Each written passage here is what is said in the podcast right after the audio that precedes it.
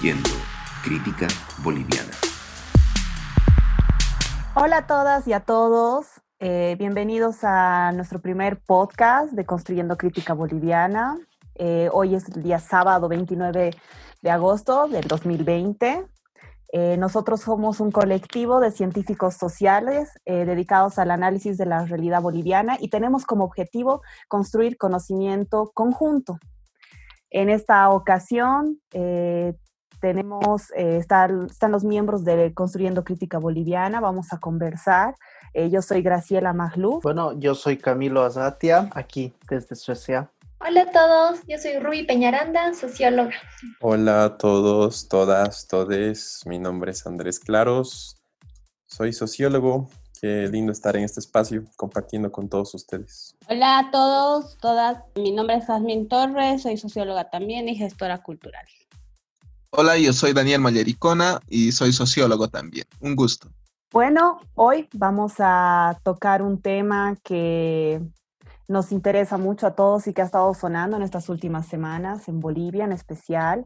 Vamos a hablar de la corrupción qué es este concepto, cómo es que nos, eh, cómo es que se ve en nuestro país y qué podemos hacer al respecto. Vamos a reflexionar un poquito con los compañeros de Construyendo Crítica Boliviana.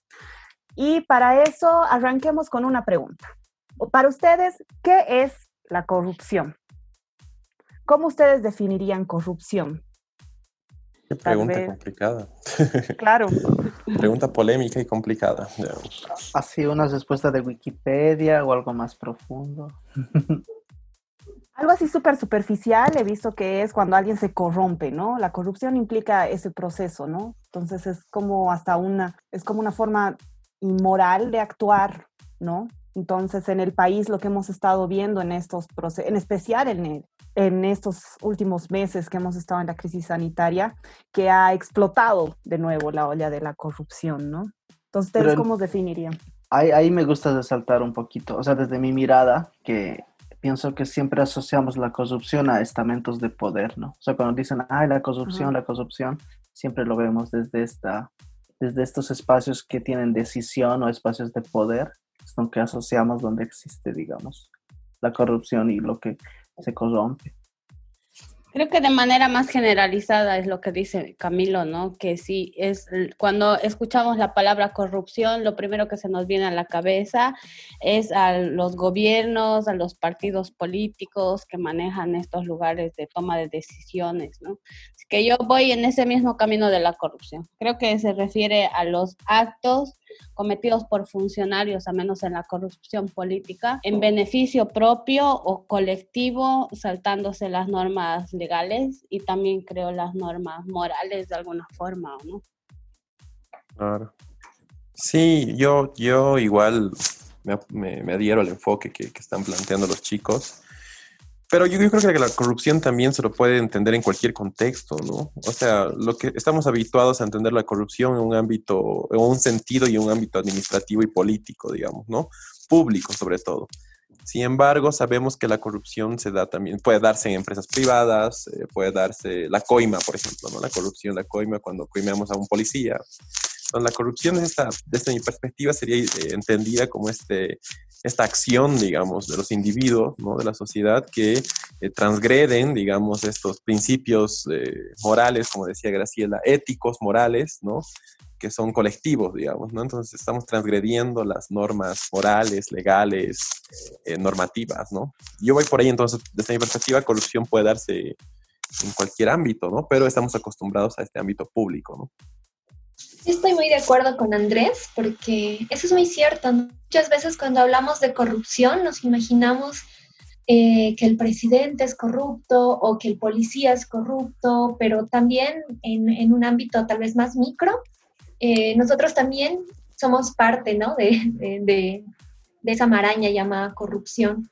Eh, desde, no sé, pedir que, que alguien nos salte a la fila o qué sé yo, ¿no? En el ámbito también más privado, también nosotros vivimos esos, esos pequeños actos de corrupción. Entonces tal vez sería muy bueno como, como entender, em, más allá de todo, ¿no? O sea, de esta cuestión moral, entender que la corrupción es, puede ser una práctica que muchas veces es, es, es no solamente percibida a través de un medio de comunicación, ¿no? De una persona reconocida o qué sé yo, con autoridad máxima, ejerciendo un acto de corrupción, sino también es algo que nosotros vivimos y experimentamos, quizás hasta en nuestro cotidiano.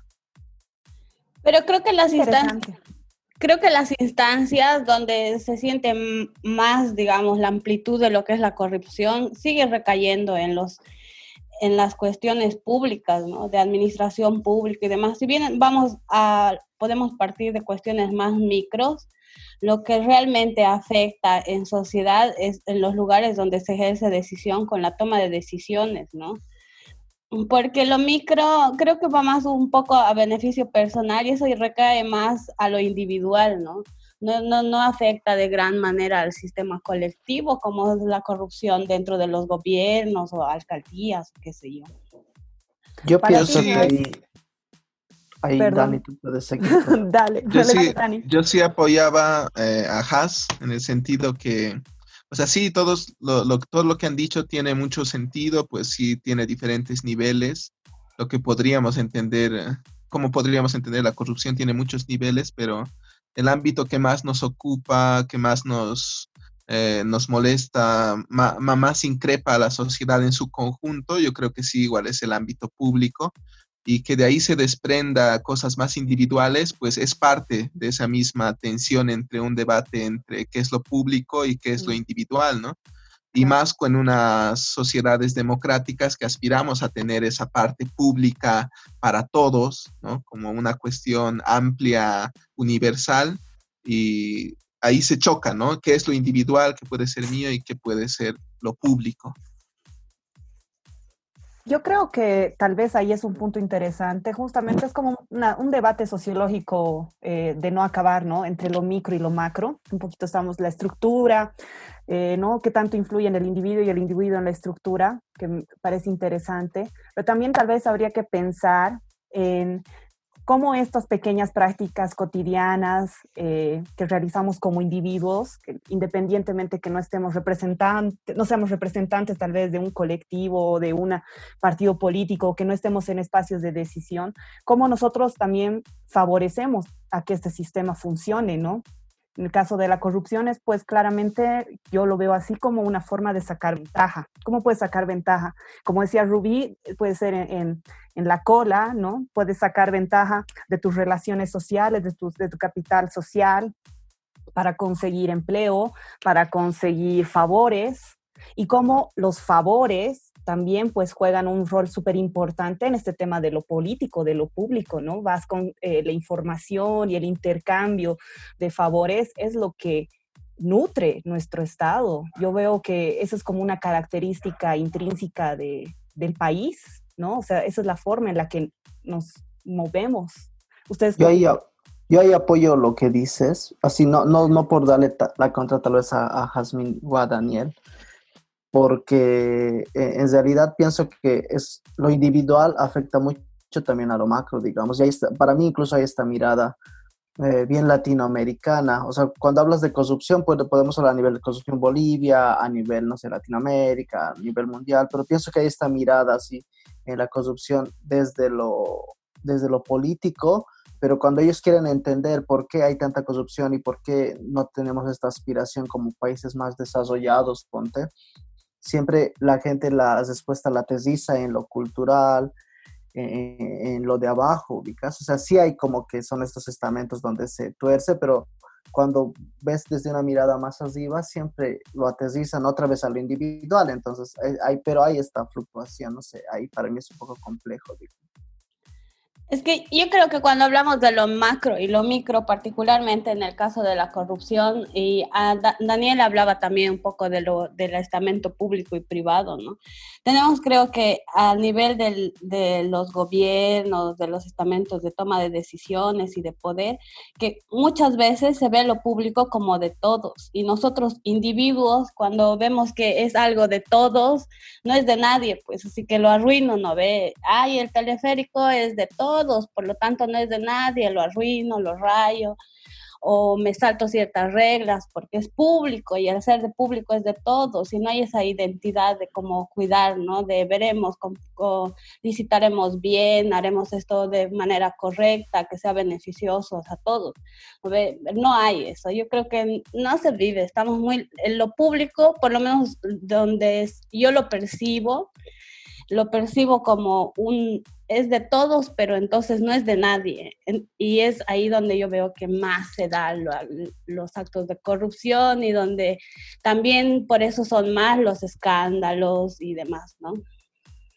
Mm, no sé, Has, me haces pensar un poquito también en esa chasqueada que hemos tenido con, con el Lucio, la primera vez que hemos tenido las chasqueadas colectivas en Facebook, y él hacía una, una mención importante sobre el concepto de Zabaleta. No sé si ustedes se acuerdan, si alguien se puede acordar sobre el, estado aparente, ¿verdad?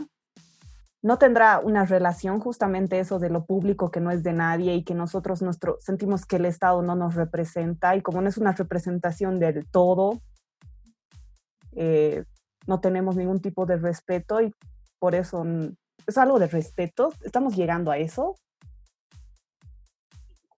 se solucionaría con, mejorar nuestros niveles de respeto o no sé, de, cohesión social, no sé. Tal vez, yo, Chela, yo ahí pondría sobre la mesa un debate igual que es central al tema de la corrupción, ¿no? Si es si la corrupción es un tema solamente legal, es decir, formal, de que vamos a encontrar toda esta literatura en, muy relacionada al derecho, a, las, a lo constitucional, a las leyes y en las ciencias en la ciencia política, ¿no?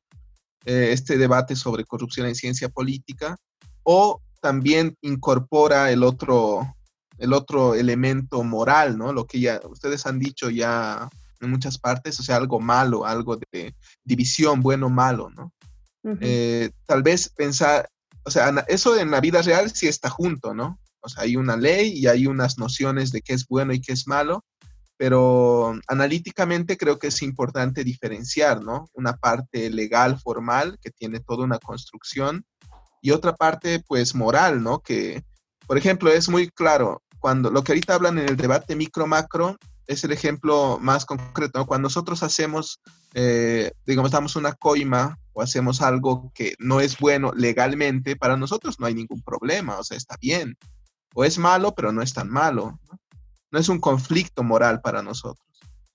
Pero cuando se lleva a niveles más altos, entonces ya hay una cuestión legal más fuerte, más marcada, y en conjunto se genera una noción de negatividad, ¿no? Algo malo está pasando aquí, o sea, no es solo la regla, no es que se construye que hay un responsable, se construye que hay algo malo porque no, no, no es lo mismo para todos, ¿no? Hay en ciertos momentos casos que sí se construyen como escándalos de corrupción, pero en otros pasa lo mismo y aquí no pasó nada.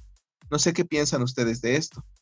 Yo particularmente de los escándalos de corrupción, justo estaba pensando en eso antes de que lo digas, es como lo que yo creo que, al menos en Bolivia, nuestro país y en nuestra ciudad más concretamente, que es eh, La Paz, se puede ver esto, ¿no? De lo que es tan bueno, que no es tan bueno y todo lo demás, pero también tenemos que ver que dentro de nuestro ciudad, concretamente La Paz, se vive pues de la farándula política.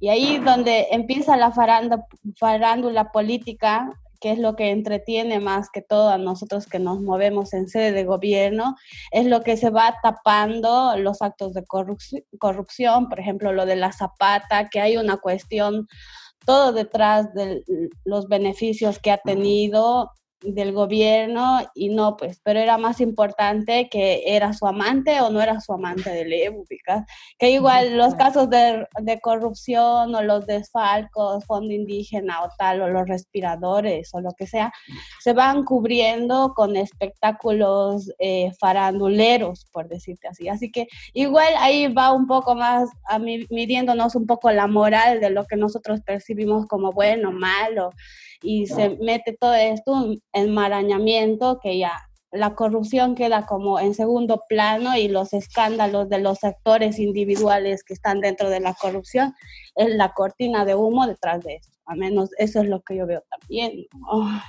dentro del ambiente que nosotros vivimos, respiramos los conflictos y, como sede de gobierno, ¿no?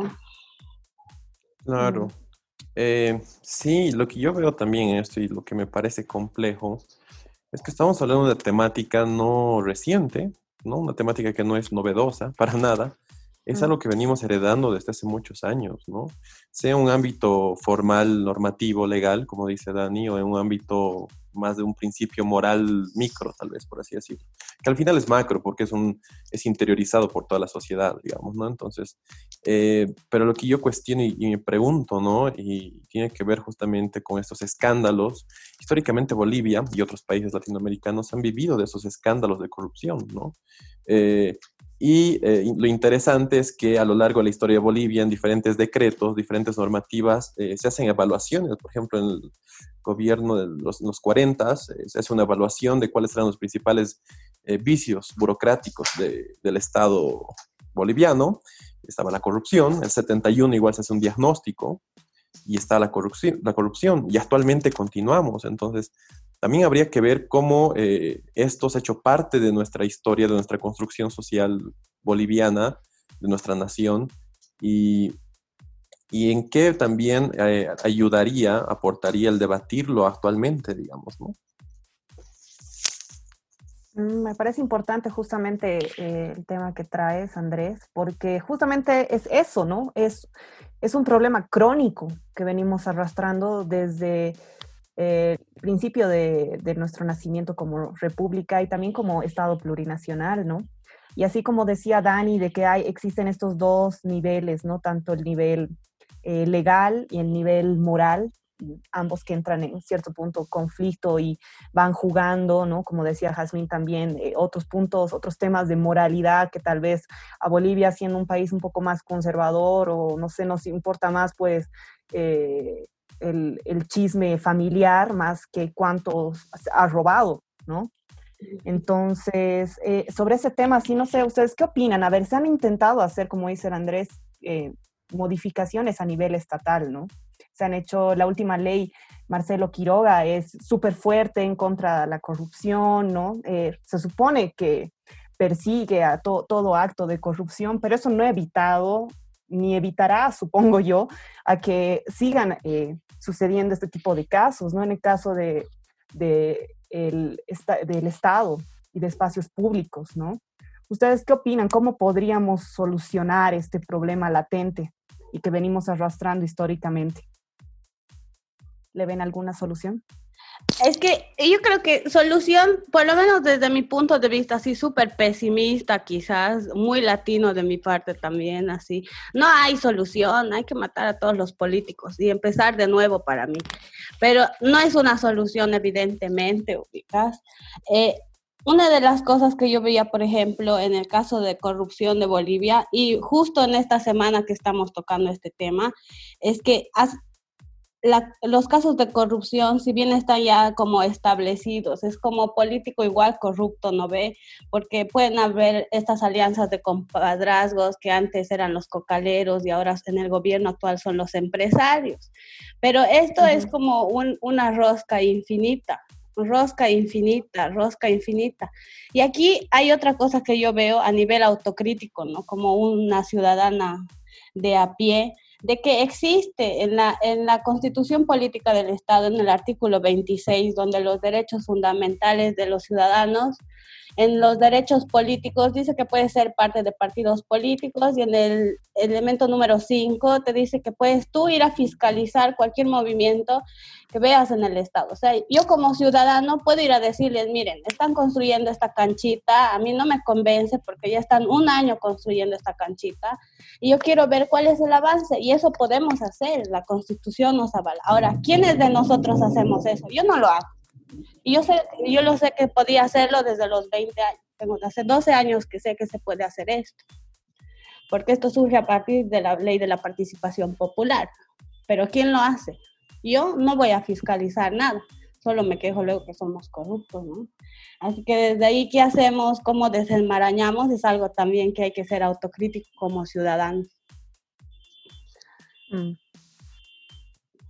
Yo tengo una, una observación a, a Jazmín. O sea, bajo la lógica de Jazmín, eh, entenderíamos que la corrupción eh, es una, un efecto de la politización, por así decirlo, ¿no? O sea, eso es lo que, lo que has tratado de decir. Bueno, apoyándote, digamos, más que apoyándote, eh, ¿sabes quién te apoya en esto? Max Weber. y, él, te, él, te, dice eh, que la vida está constituida de diferentes etos, ¿no? Etos, órdenes de la vida, ¿no? Mundos éticos, ¿no? El mundo ético de la familia, el mundo ético de, los amigos, el mundo, y él dice que hay el mundo ético de la burocracia, que es cómo se administra el Estado, ¿no? Estamos hablando eh, enfocándonos en el tema de la corrupción en el Estado, digamos, ¿no? Público, lo público, lo administrativo, legal. Sea, él dice, ¿no? Eh, el etos burocrático eh, tiene su forma, ¿no? Y es un etos impersonal, es un etos que no tiene que ser corrompido, es un etos que trabaja bajo la idea de la administración del Estado. El problema, dice él, ¿no? Eh, de este etos que se malinterpreta o se tergiversa es cuando es politizado, cuando el etos del político entra y politiza el etos burocrático, dice, ¿no? Entonces, él dice, lo ideal es que este, este etos burocrático se mantenga, repito, impersonal, separado de esas otras esferas, de esos otros órdenes de la vida, para que pueda funcionar bien, como un tipo ideal, ¿no? Que es Weber. Entonces, la pregunta, y digamos, yendo por el lado que, que apunta Jazmín, ¿podría existir un etos burocrático impersonal puro que no sea contaminado por este etos político, por esta politización? Hablando de, este, esta idea beberiana, digamos, ¿no? Estaríamos hablando de una meritocracia así pura, ¿no? Así de una carrera burocrática, administrativa, técnica al máximo, ¿no? ¿Ustedes lo ven posible o no? ¿O te estoy entendiendo mal, Andrés? Sí, sí, claro, va, por ese lado, ¿no? Va, o sea, parte del etos burocrático es eso, ¿no? El, el, la formación de los profesionales, la elección impersonal del, del equipo técnico, del, del personal componente, los recursos humanos, digamos, ¿no? Nos va por ahí, ¿no? Porque si entendemos también la, eh, la corrupción, por un lado, de, de en, en, el ámbito público, eh, sabemos que casos de corrupción se ven justamente por el tema de favorecimientos personales entre amistades. Claro, los compadrazgos me han recomendado. Para cargos, ¿no? Sí. Entonces, claro, uno de los objetivos sería, claro, esta meritocracia pura, digamos, ¿no? Esta meritocracia objetiva, eh, uno, uno de los factores, ¿no? Pero la idea general sería entender si realmente el problema, yendo por, el, por donde va Jazmín, de la corrupción en el Estado es justamente el problema, es la politización, digamos, del Estado, por así decirlo.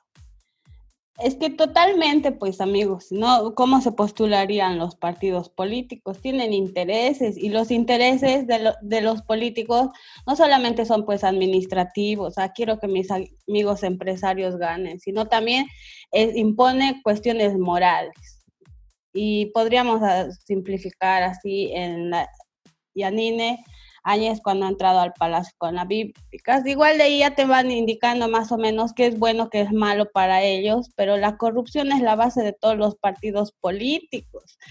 Una forma de organizarse. ¿Para qué quieres entrar a un lugar si no vas a imponer tus normas eh, morales o beneficios personales, incluso doblando la ley o, no sé, modificando artículos de la Constitución, como ya ha pasado anteriormente en nuestro país, ¿no ve?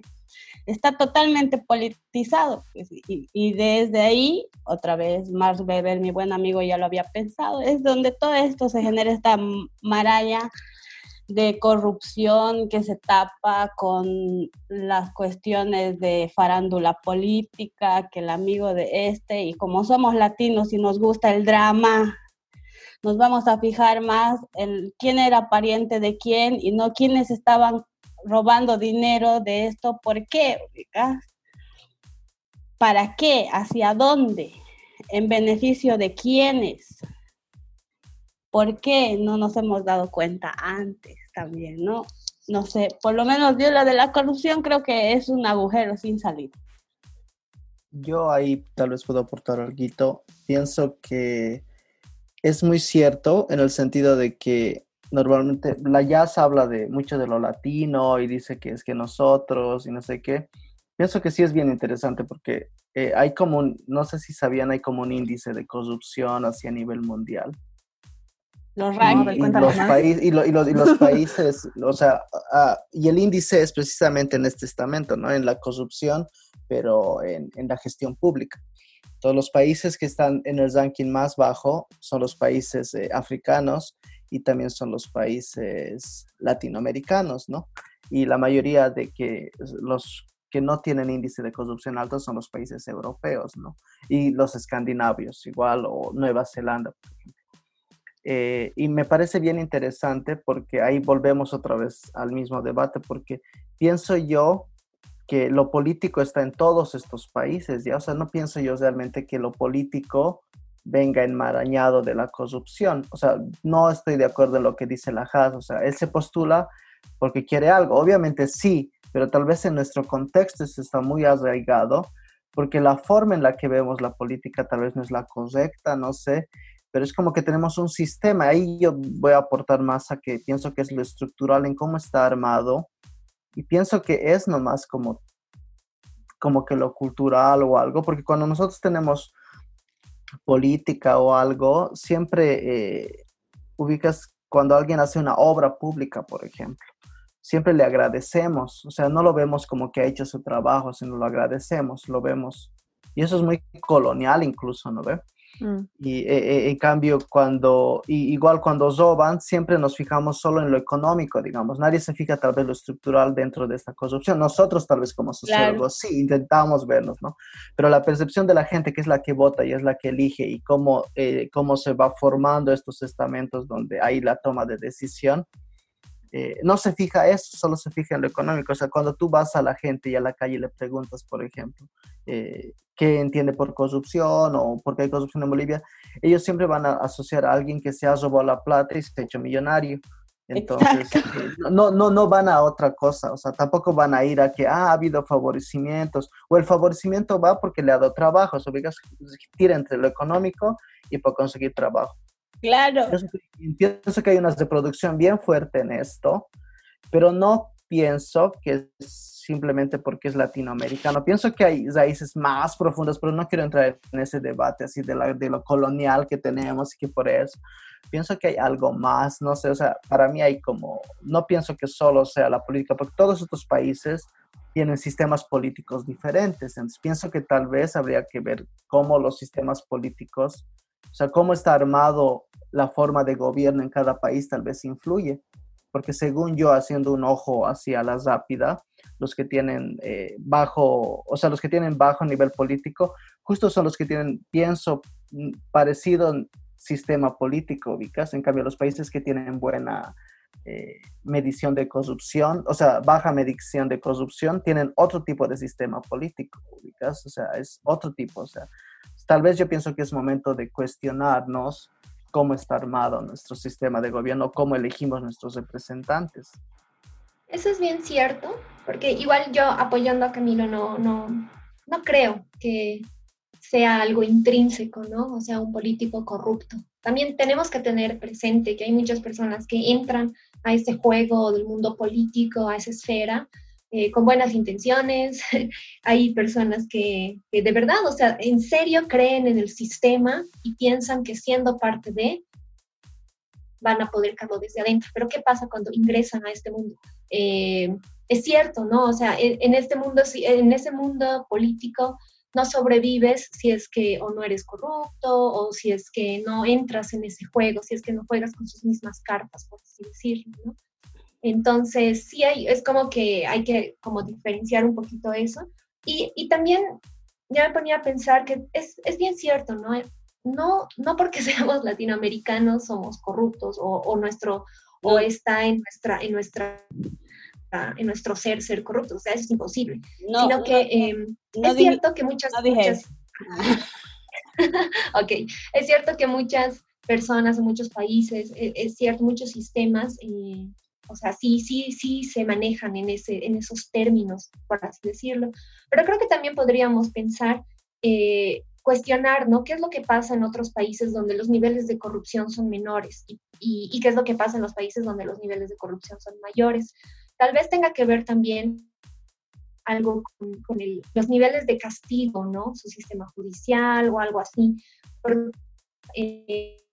Una si, si entra a un trabajo y ve que ahí todos están como que, o sea, es, es, el juego, ¿no? O sea, hay que ser corrupto, hay que, hay que hacer esas cosas, que no sé qué. Pero ¿qué pasa si, eh, no sé, encuentran un castigo muy grande eh, cuando son descubiertos? Entonces menos personas como que se animan ¿no? a, a, a, meter, a, arriesgar su trabajo en eso. Entonces creo que a un nivel más macro también podríamos ver eso, ¿no? Eh, muchas, muchas, muchas sociedades, por lo menos en Bolivia, yo también considero que incluso nuestro sistema judicial es muy corrupto, ¿no? Entonces el Estado, por así decirlo, en algún momento no, ha llegado a tener la fuerza suficiente como para imponer un castigo que sea ejemplificador, si se dice, no sé, eh, para, para evitar, ¿no? Para contrarrestar estos, estos, estos ámbitos eh, o estos comportamientos de corrupción. En cambio, en otros países, tal vez los estados han llegado ser más fuertes, de manera que han podido, por así decirlo, imponer más fuerte la ley o escarmentar a las personas que han caído en actos de corrupción. El castigo público, por ejemplo, que es algo que, es, es algo que necesariamente va, va, a llegar a escarmentar, ¿no? Entonces, tal vez también por ahí podríamos ir encontrando algún tipo de explicación, por así decirlo. Mm, yo quería proponer, livianos somos más cosas una o sea, es algo que tiene que ser, digamos, desde mi lenguaje sociológico, eh, realmente probado empíricamente, pero tal vez hay pistas y a ver qué me dicen. Yo les voy a proponer algo. Creo que ahorita sí han surgido muchas ideas de dónde está la corrupción, ¿no? Si es el, si es el Estado aparente boliviano, bien sabaletiano, eh, si es en los políticos como tal, en las organizaciones tal vez, o individualmente, o nuestro sistema de gobierno como tal que está mal, o sea, estamos buscando lugares, ¿no? Y yo diría que sí está más o menos en todo eso, pero más como yo veo los, los procesos sociales, yo diría hay que ver el cómo, ¿no? Eh, cómo se estructura, porque esto generalmente, generalmente se, eh, es un conglomerado de muchas cosas, ¿no? Y las pistas que yo voy a dar, diría que son dos. Una, ¿dónde surge el discurso de la corrupción? Eh, yo no sé mucho, no soy un experto en el tema, pero he leído el textito de Sebastián Pereira, que es un argentino, y él hace la, dónde surge el problema público de la corrupción. Y bueno, no, no surge así nomás, ¿no? Surge con determinadas organizaciones enmarcadas en un determinado discurso internacional de la corrupción, ¿no? Que surge en los ochentas, USAID da más dinero en ese tiempo, da herramientas para hacer la medición que dijo Camilo, ¿no? Para que haya esas mediciones, herramientas metodológicas y también obviamente el dinero para que se haga esta medición y hagamos estos eh, medidores, ¿no? Entonces, en ese conjunto, él dice, ahí se forma en Argentina un problema público de la corrupción. Y en Bolivia se puede hacer una historia, yo creo, similar, o sea, llega en un determinado momento a todo eso que llamamos ahora como corrupción, eh, aparezca con ese concepto, ¿no? Y todos digamos, ah, eso es corrupción. Y una segunda pista es que si esto pues no está en un lugar determinado, tal vez esté en una cultura boliviana. Y yo, les, yo creo que hay pistas en el sentido de que la Allison tiene un textito, obviamente no de esto, pero de racismo, donde ella dice, pues creo que tal vez puede haber una cultura boliviana enmarcada en qué? En un sistema de parentesco, que un sistema de parentesco es generalmente estructural, o sea, más o eh, menos podemos hablar. Es justo eso iba, Dani. Gracias. Eh, de una religión cristiana y de una cultura política eh, enmarcada en este sistema de parentesco que mezcla estas ideas del compadrazgo, el nepotismo, etcétera, ¿no? O sea, ella lo lanza como una pista, ¿no? Y, pero yo creo que ahí se tiene que ver eso empíricamente y yo personalmente sí pensaría que nuestro, lo que ha dicho el, el que se llama el Andrés, es muy cierto, hay ese, una esfera, digamos, ¿no? Esa idea de lo racional de Weber enmarcada en esa esfera estatal, pero en la otra esfera, digamos, social boliviana, pues sí, nosotros estamos mezclados con esa estructura de social, ¿no? De relacionarnos mucho por compadrazgos, lo que ha dicho la Chela al inicio. Y tal vez por ahí puede ser una pista, pero no sé qué ustedes piensan, ¿no? Me estoy arriesgando mucho. Has explicado lo que trataba de decir, eh, de esto de latino, de arraigarnos más de este sentido del compadrazgo y de lo que pasa dentro de las familias, lo que te planteaba lo de la farándula politiquera en cuanto a la corrupción. Y tiene que ver también con esto de las familias. Por ejemplo, analizando un poco, si hablamos de corrupción en, en los mismos contratos de alcaldía, eh, donde entres a ser funcionario público, te hacen firmar un acta donde, donde declaras que no tienes ningún familiar en primer, en segundo grado trabajando en la misma institución y sabemos que eso es mentira.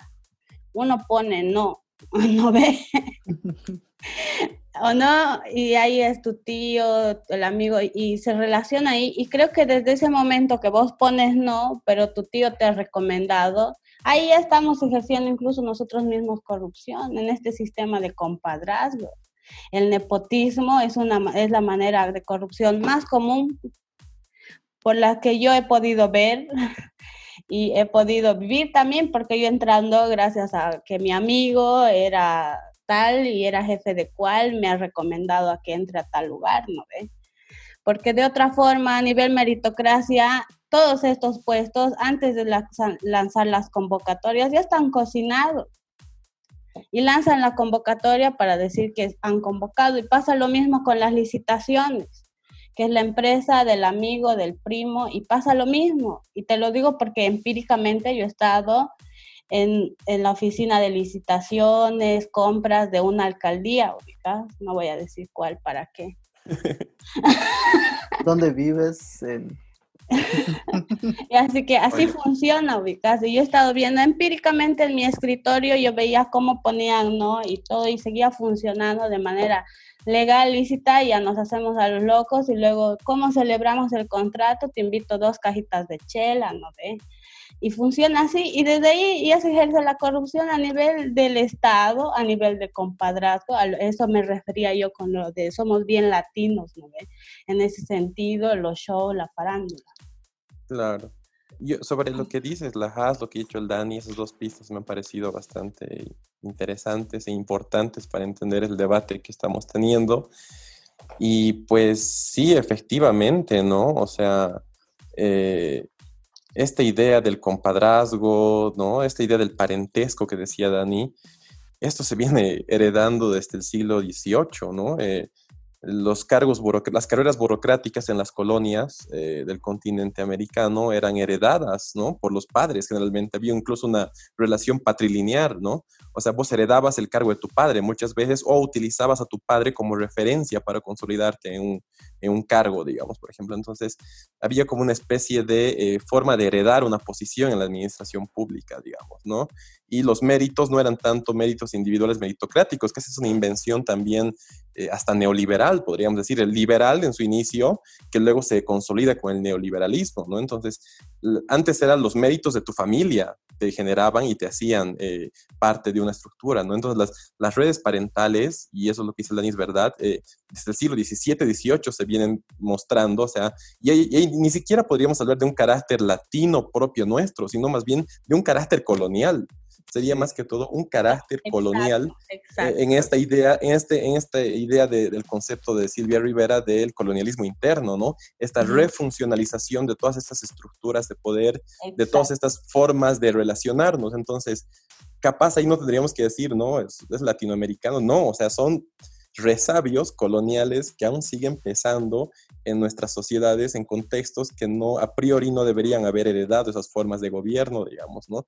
Entonces, es evidente que, desde la colonia eh, venimos heredando esto y si bien la, la, corrupción, perdón, como una idea moderna, tal vez, como dice Dani, se, se, contempla a partir de este, del estudio que mencionaba desde los 80 con las ONGs, pues entenderíamos que la, que la idea de favorecer, favorecerse entre estas, a partir de redes parentales, pues nada, viene desde, desde los virreinatos, ¿no?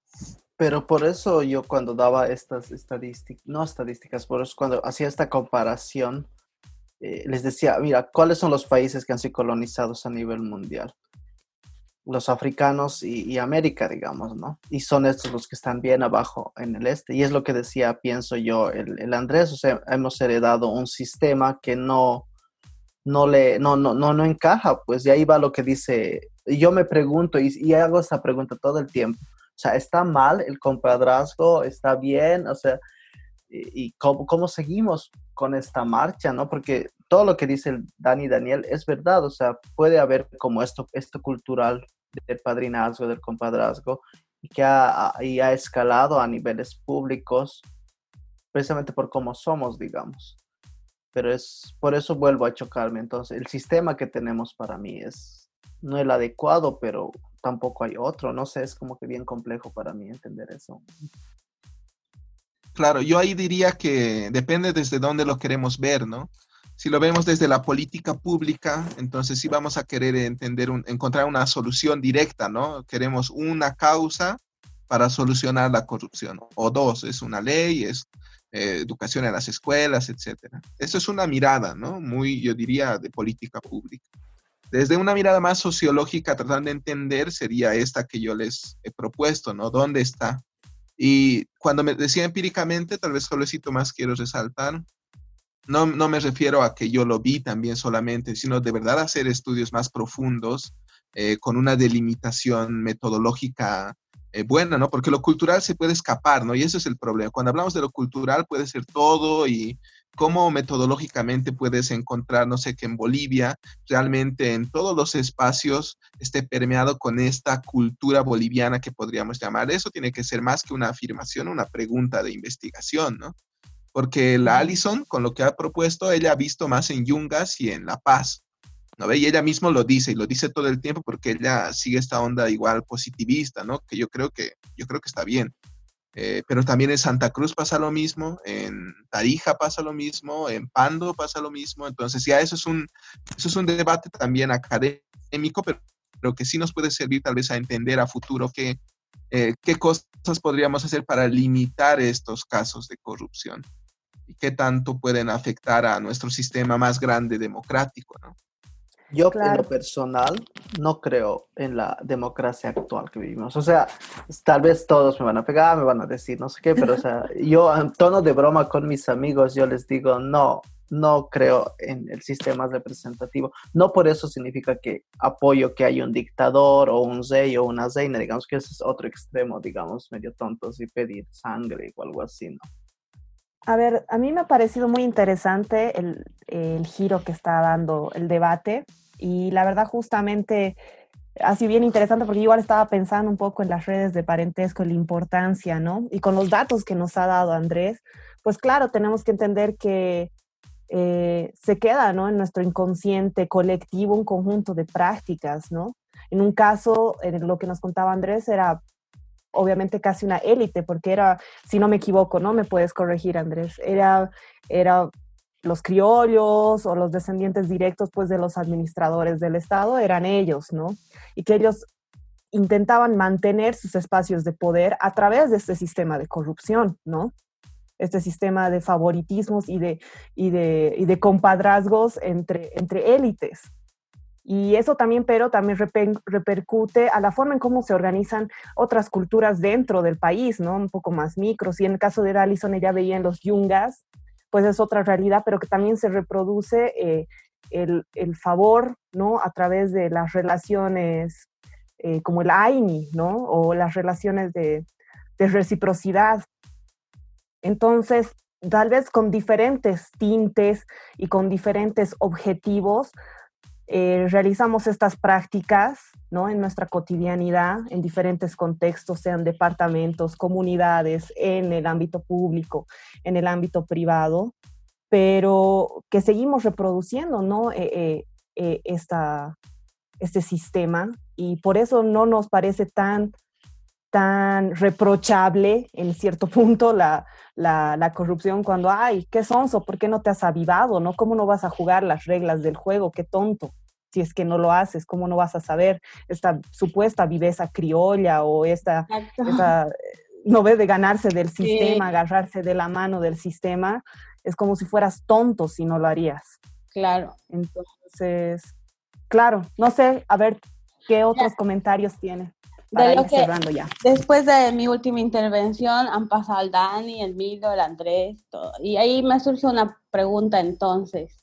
¿Será que este sistema, digamos, gubernamental de gobierno está totalmente disasociado de la realidad comuna, comunitaria que nosotros tenemos como bolivianos? Porque lo del parentesco también está bien basado en este sistema comunitario, ¿no? Lo que planteabas tú desde otras perspectivas, el AñI, y cierto tipo de prácticas que se dan como conjunto, como comunidad y no como un ente separado del todo, que uno que te organiza y tú te dejas organizar. Creo que también desde ahí puede partir un poco esto que se genera y te hacen firmar que no tienes parientes y se da el nepotismo y todo eso. Quizás está muy el sistema de estructuras de Estado está muy separado de nuestra realidad. También, también no es para nosotros, ¿no? Así como de dónde venimos, de comunidades, cómo se estructura nuestra cultura y demás. Tal vez no es para nosotros, no es nuestra relación tóxica, ¿o no? O sea, estarías a favor de lo que dice el Camilo, digamos, que algo está mal en nuestra democracia y es porque realmente no, no puedes representar a nuestra particularidad. Claro, no funciona así para todos, porque no representa nuestra particularidad de cómo nos hemos organizado previa a esta colonia, ¿no? Porque si bien la colonia viene y nos impone cierto tipo de cosas, igual podemos racionalizarnos, nosotros viendo como sociólogos, como dicen, como decimos, eh, racionalizar y decir, pucha, tal vez esta opción de de los castigos que mencionaba la Rubí en cuanto a la ley y la norma. Por ejemplo, en los comunitarios, en, cuando tienes robos, en los mocetenes, tienes algunas faltas o algo, es una llamada de atención. Si es muy grave, te expulsan de la comunidad y ya no puedes volver. Y el que te expulsan de la comunidad es pierdes beneficios de tierra y demás. Así que también puede venir desde ahí que está muy separado de nuestra realidad este sistema también, ¿o no? Donde de gobiernos, de estructura. Pero eso es, interesante porque me hace recuerdo a la nación clandestina, ¿no? Y como decía la Rubí, digamos, un castigo ejemplar, pero que tenga eh, su potencialidad simbólica real como un escarmiento para la sociedad, ¿no? Eso de, de alejarte, ¿no? De sacarte de como el exilio, ¿no? Que es como la máxima, el máximo castigo. ¿Quién más? Yo pienso que en ese sentido, voy, sí, voy a dar muy duro a eso y creo lo que dice la ya, nuestro, no está contextualizado el sistema de gobierno a lo que somos, pero tampoco quiere decir que solo somos eso, porque, o sea, la sociedad boliviana ha ido cambiando, ¿no? Y ahora estamos, desde mi mirada al menos, yo pienso que estamos en una rueda donde todos damos, eh, estamos en, en la misma rueda, o sea, es fácil de conocer que no está contextualizado, pero no sé si realmente se puede, o sea, en eso soy pesimista, no sé si se puede hacer algo, porque ya estamos inmersos en esto, digamos, o sea, no, no, no, como que no hay, no, no hay vuelta atrás, o sea, porque si un día de la nada hay la revolución, no sé, indianista en Bolivia, con todos los pueblos y deciden no, eh, otro sistema de gobierno totalmente diferente, no, pues todas las organizaciones internacionales te van a caer, la gente igual. Y bueno, yo estoy intentando encontrar igual las respuestas de que no es el Internet o porque las respuestas fáciles es que ya estamos pues bien globalizados, el Internet, toda la gente mira ya no, ya no podemos seguir. Eso no es, pienso que, el, el pienso que lo que ata esta globalización y es, pienso, es, es, es el sistema económico más que el sistema. O sea, este, este, el sistema económico que hay muy fuerte entrelazado entre los países, eso es prácticamente lo que evita que podamos contextualizar muchas cosas que podrían servir para hacer mejor. No sé, eso, no sé si es otro debate. Sí, o sea, igual lo que estamos entendiendo, creo ahora, y estamos llegando a una, no, no, conclusión, pero eh, se agranda el debate también, es eh, que entendemos que hay diferentes grados de corrupción también, ¿no? Hay una corrupción eh, eh, privada y una corrupción pública, por así decirlo, ¿no? Y, la privada se, baja, se, fundamenta sobre todo en principios morales, por así decirlo, y la pública en principios normativos legales, digamos, ¿no? Y yo me acuerdo que mi mamá, cuando charlaba los últimos días sobre el caso respiradores, Janine Áñez, eh, me decía, qué vergüenza estos corruptos, ¿cómo van a ser corruptos? Eh, em, en este momento de pandemia, etcétera, etcétera, ¿no? Y le digo, pero mamá, ¿te acuerdas anterior vez que eh, para salir de tal lugar le dimos al policía cinco pesos, digamos? Eso también es corrupción, le dije, ¿no? Y ella me dice, no, pues es otro tipo de corrupción, ahí no estamos afectando la, la integridad colectiva de todos, me dice ella, ¿no? Estamos afectando, estamos solo negociando. Entonces, hay también una concepción de lo que es la corrupción en un ámbito más micro, más privado y un ámbito también público, que creo que es necesario, ¿no? En este momento estamos hablando mucho también de lo, de lo público, que es lo que más sale, ¿no? Como escándalo, hemos dicho a lo largo de, de la sesión, pero también hay que entender que, lo, que lo, la corrupción se maneja en, esta eh, gradualización, no sé si la palabra está correcta, de, de, moralmente o normativamente cuánto nos afecta, cuánto nos interpela o cuánto realmente la consideramos como corrupción. Yo trabajaba en una institución pública, por ejemplo, en la cual, eh, debido a que la norma, la norma, la normatividad era fija, por, era fija, por ser fija, por ser una ley inamovible que puede ser modificada, eh, quedaba anacrónica ante los objetivos del proyecto en el cual yo trabajaba. Entonces la gente tenía que manejar y maniobrar, interpretar, decían ellos, la norma, que también fácilmente uno puede decir manipular la norma para que los procesos salgan más rápido, eh, para que una imprenta de calidad eh, imprima los libros, por ejemplo, y no cualquiera. Entonces ahí también había una suerte de corrupción, por si acaso, ¿no? O sea, entonces eh, es, es, complicado, ¿no? Es, es bien complicado eso. Eh, estas miradas también que tenemos de lo que es corrupto y de lo que o es menos corrupto, casi corrupto, algo corrupto. La negociación de las negociaciones.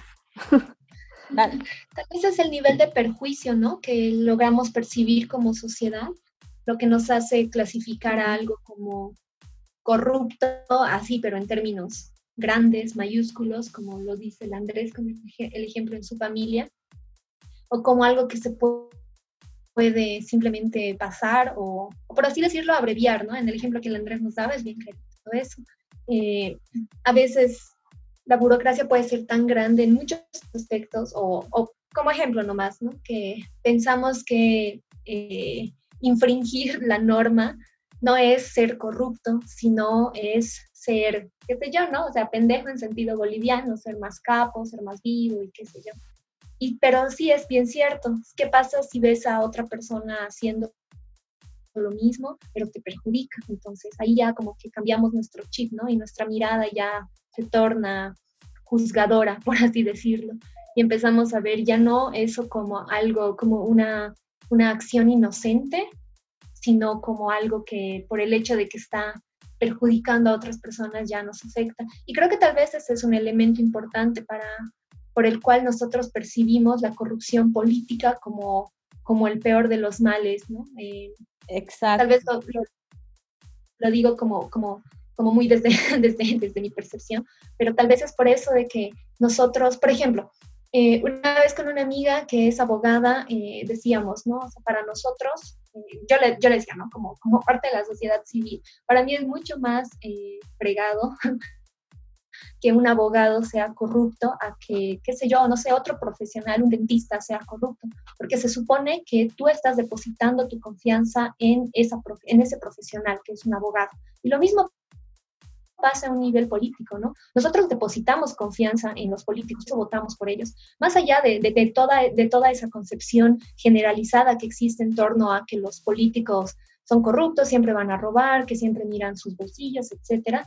Nosotros, superando, digamos, esa, esa, esa mirada, en el fondo eh, confiamos en alguien y le depositamos confianza en alguien. Lo mismo pasa con nuestras instituciones públicas del tipo eh, policía, militares, de alguna forma nosotros confiamos en que esas personas eh, van a velar por nuestra seguridad. ¿no? Queramos o no queramos, pensamos que esa es su, esa es su función social, básicamente.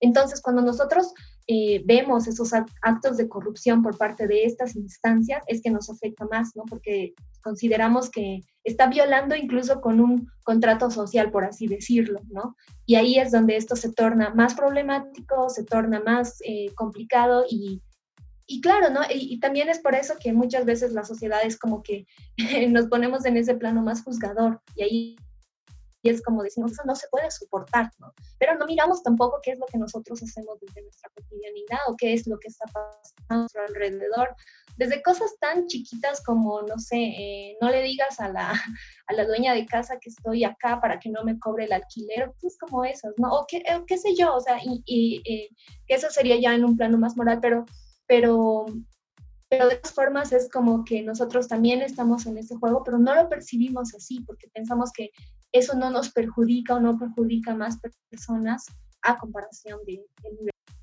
Tienes razón, Rubicita.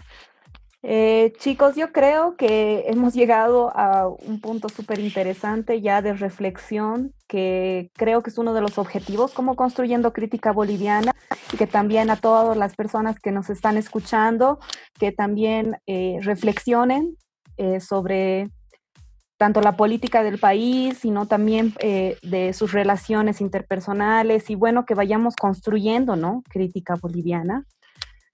Eh, si alguien más quiere eh, dar un comentario o hablar algún tema que se le haya quedado en la mente antes de que vayamos cerrando, eh, es ahora. No, yo quería decir algo, que otra vez, si vamos desde, desde lo micro, otra vez no hacemos nada, incluso a nivel estatal, porque nosotros podemos fiscalizar eso que nos interesa en vez de quejarnos nomás, ¿no ve? Y, y y no sé, ver también cómo funcionan este tipo de relaciones sociales a través del compadrazgo, del parentesco y ver también cómo funciona en un departamento situado más en La Paz, digamos, que es un, un departamento donde debe, debe, tener el 60% de la población trabajando como empleado público, ¿no?